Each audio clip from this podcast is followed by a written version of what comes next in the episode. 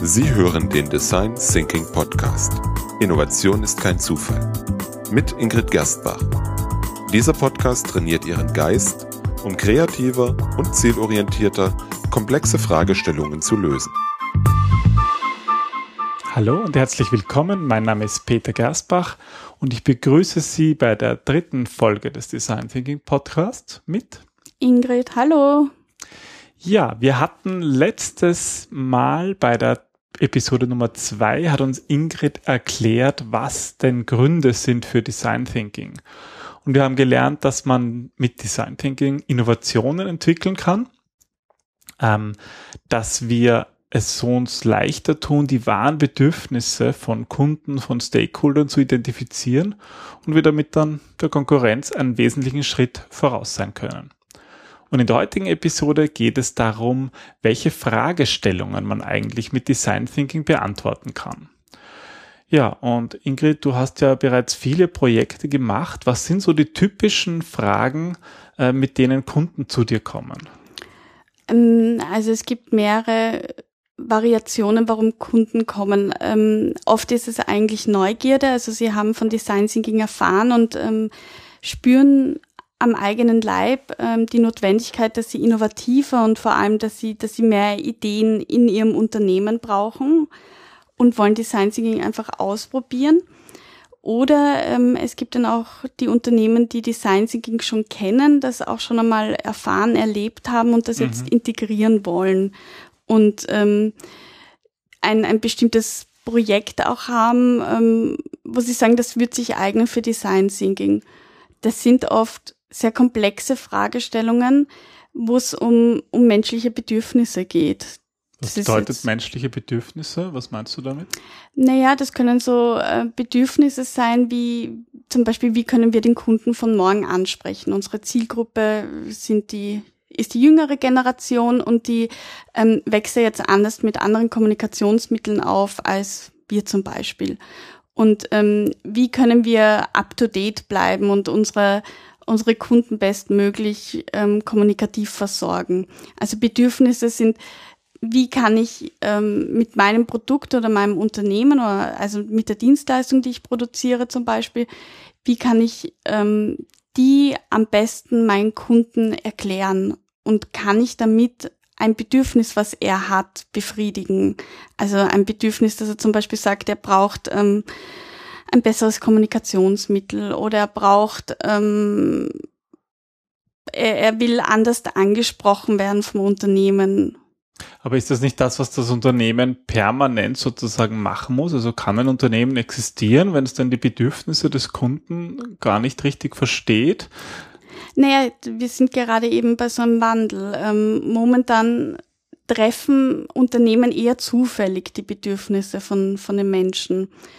Und mit Design Thinking beginnen sie aber zuerst einmal das Problem oder das Bedürfnis zu verstehen. Also oft ähm, kommt es mir auch so vor, dass die Unternehmen sich noch nicht intensiv genug mit ihren Zielkunden auseinandergesetzt haben. Also sie wissen aufgrund von Marktforschung, wer ähm, ihre Kunden sind, wie alt sie sind. Sie kennen diese ganzen demografischen Statistiken, aber die erklären uns nicht, wie sich Menschen fühlen oder äh, aus welchen Gründen Menschen etwas kaufen oder ähm, sich in, in Situationen einlassen.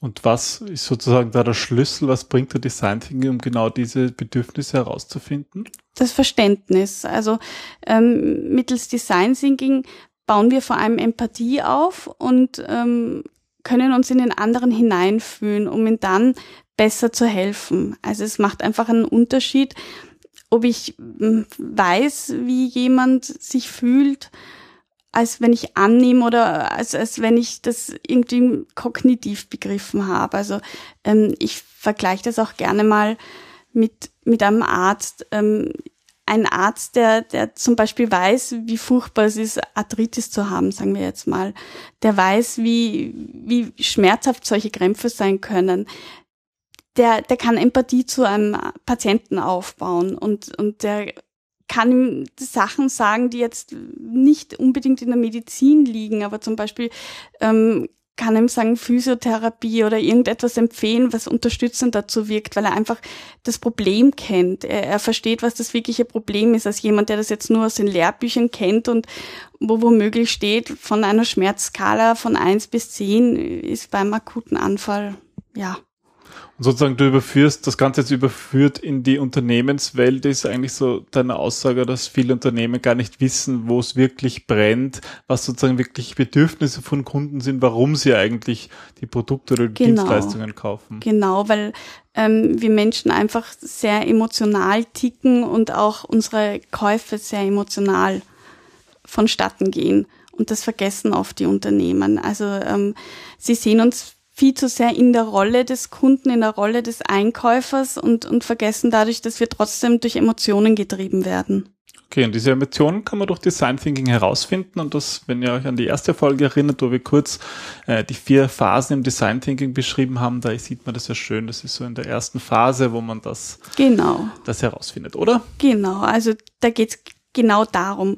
Und was oft ein, ich sage jetzt mal, eine Herausforderung ist für mich, als Design Thinking Berater ist, dass viele Unternehmen schon äh, mit einer Lösung kommen, weil wir getrimmt sind, in Lösungen zu denken oder sich eine Lösung wünschen aus bestimmten Gründen, weiß ich nicht, weil gerade Manager irgendeine Zielvereinbarung haben, die sie erreichen müssen und dann halt glauben, wenn sie eine App erfinden oder irgendwas, was gerade modern ist, weil sie es irgendwo gehört haben, das löst auch ihr Problem und kommen schon mit einem Ergebnis, anstatt dass sie sagen, okay, ich lasse mich jetzt auch wirklich da ein. Also es ist ja ein Risiko. Innovation setzt auch immer unser Risiko, also ein, ein gewisses Risiko voraus, dass es nicht funktioniert oder dass eben die vorgestellte Lösung nicht die Lösung ist, die danach tatsächlich das Problem löst.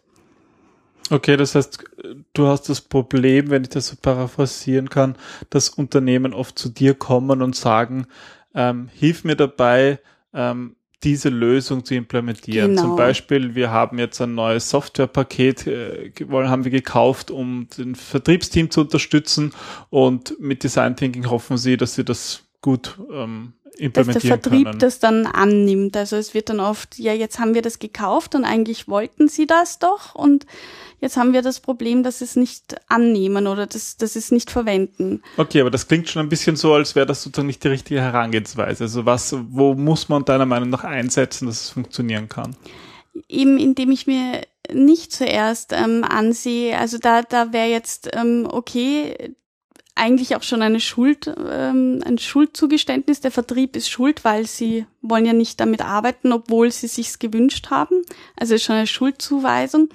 Und vor allem ähm, oft sagen Leute, dass sie sich etwas wünschen, aber meinen eigentlich etwas anderes. Und das ist nicht hinterfragt worden. Also es hilft nichts, wenn ich jetzt zu einem Vertriebsmitarbeiter gehe und ihn frage, wenn ich dir dieses, diese Software kaufe, ähm, kannst du dann mehr Produkte verkaufen und er sagt ja und das dann unhinterfragt annehmen und dann ihm die Schuld zuweise, sondern ich muss einmal verstehen, wie sein ganzer Tag abläuft, wie, wie er tickt, wobei, also wo könnte ihn eine Software unterstützen, was sind so ähm, Touchpoints mit dem Kunden, wo vielleicht eine Software unterstützen könnte.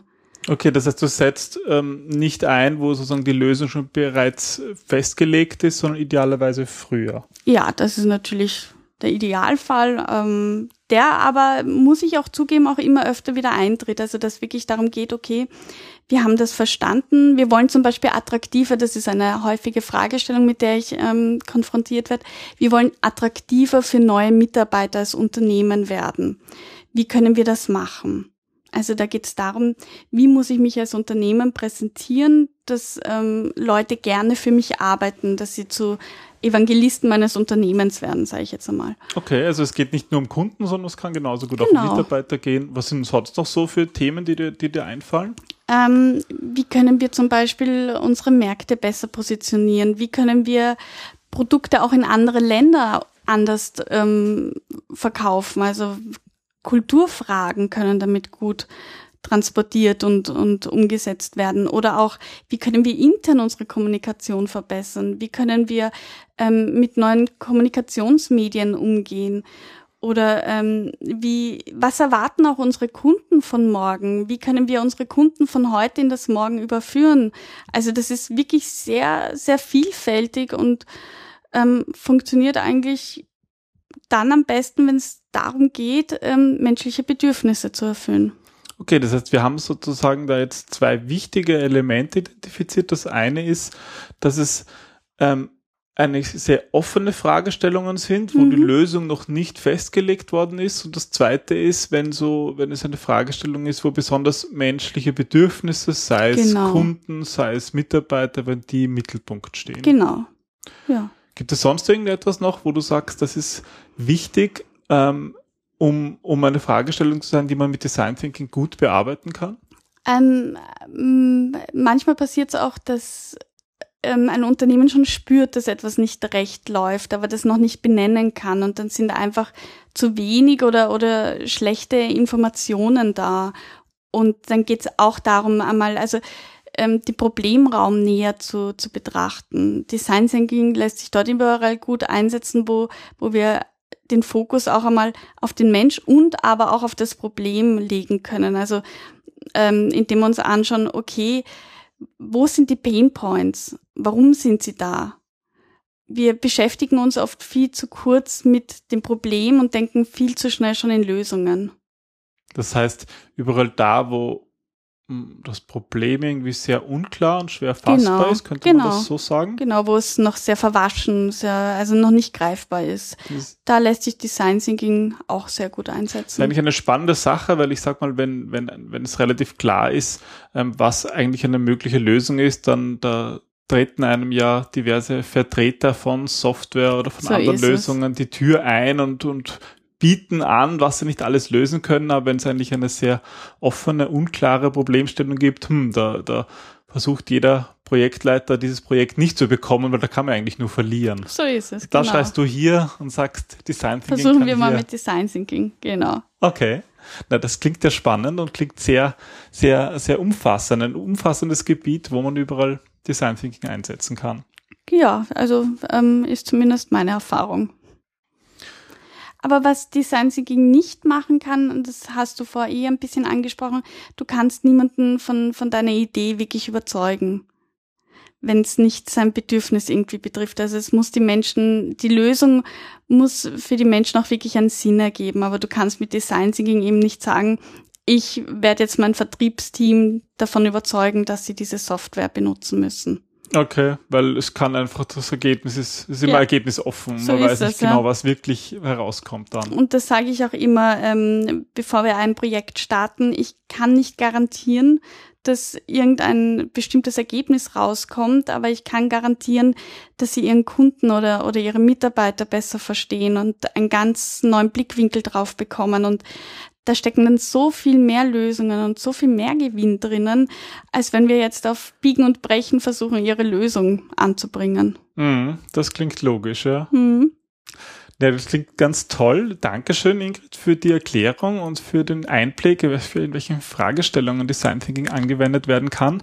Ähm, wenn sich Hörer da noch ein bisschen unsicher sind und Fragen haben, ähm, wie können sie mit dir in Kontakt kommen? Ja, über die Homepage, da sind ähm, Kontaktmöglichkeiten, die werde ich auch gerne verlinken und ähm, ja, sonst einfach melden und ich freue mich über jedes Gespräch und über jede Frage. Ja, dann kommt mit euren Fragestellungen und vielleicht lassen sich die auch mal in einer der nächsten Design Jam äh, Design Thinking Jam Sessions ähm, ja, bearbeiten. So ist es, genau. Wir haben ähm, immer wieder ja öfters auch die offenen Jam Session und da werden auch genau solche offene Fragen dann auch besprochen. Cool. Na, dann hm? freue ich mich aufs nächste Mal. Ja, danke für die Einladung und in der nächsten Episode wird es ein bisschen darum gehen, was so die Entwicklungsgeschichte von Design Thinking ist. Genau. Und bis dahin sagen wir Tschüss. Tschüss. Bis zum Danke fürs Zuhören.